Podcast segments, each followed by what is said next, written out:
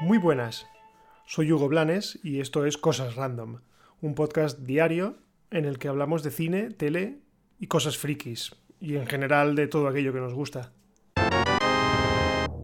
Colin Trevorrow, que ya sabíamos que regresaba a la silla de dirección tras su despido del episodio 9 de Star Wars, ha compartido una imagen de la claqueta de rodaje en la que se puede ver claramente el título Jurassic World Dominion. La verdad es que este título tiene bastante lógica más teniendo en cuenta cómo terminó la anterior entrega en la que todos los dinosaurios se esparcían libremente por las zonas habitadas por humanos.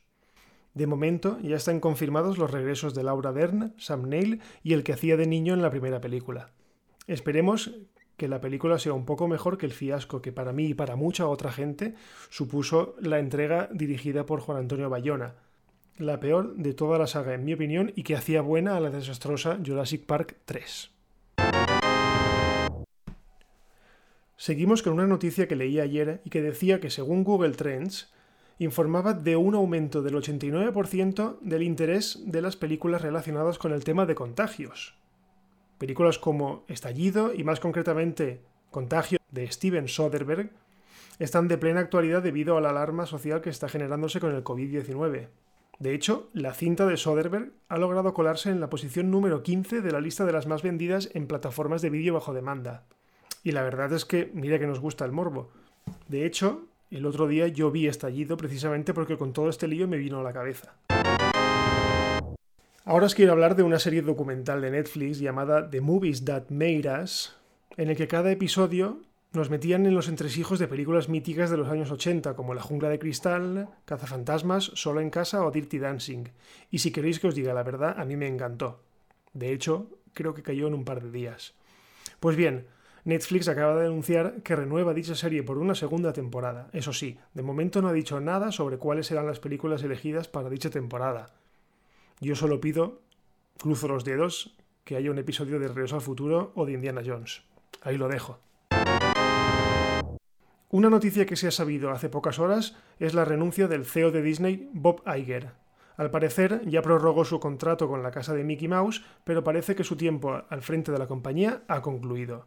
Recordemos que Iger entró como CEO de Disney en el año 2005 y que responsabilidad suya ha sido la gestión de adquisiciones tan sonadas como la de Pixar en 2006, la de Marvel en 2019, Lucasfilm en 2012 y la última y más sonada, la compra de 20th Century Fox en 2019. Vamos, que este hombre se ha dedicado a comprarlo todo, y la verdad es que no le ha ido mal. Todos sabemos cómo se comportan en taquilla los estrenos de Pixar, Marvel o Star Wars. La revista estadounidense Variety acaba de soltar una bomba que, pese a no ser oficial, merece la pena mencionarlo. Según esta publicación, Spielberg habría decidido no dirigir la quinta entrega de Indiana Jones y que Disney estaría barajando la contratación de James Mangold, director, entre otras, de la exitosa Logan y la reciente Ford contra Ferrari. ¿Qué queréis que os diga? A mí esta noticia no me gusta nada. Mi mente no concibe, al menos así a bote pronto, una película de Indiana Jones sin la dirección de Steven Spielberg. Pero también es verdad que Spielberg es el responsable de la desastrosa cuarta parte del arqueólogo, una película que muchos desearíamos que no existiese y que directamente ignoramos. En fin, veremos qué pasa. Os cuento una cosa de última hora que a los viejos del lugar como yo al menos nos resulta interesante, y es que ha muerto el creador del código Konami, una combinación de botones predefinida que aplicada a algunos juegos de la marca desbloqueaba trucos o ventajas en las partidas. Recordemos que este truco consistía en pulsar de manera consecutiva las teclas arriba arriba, abajo abajo, izquierda derecha, izquierda derecha, B, A y Start. Bueno, y hasta aquí el episodio de hoy de Cosas Random.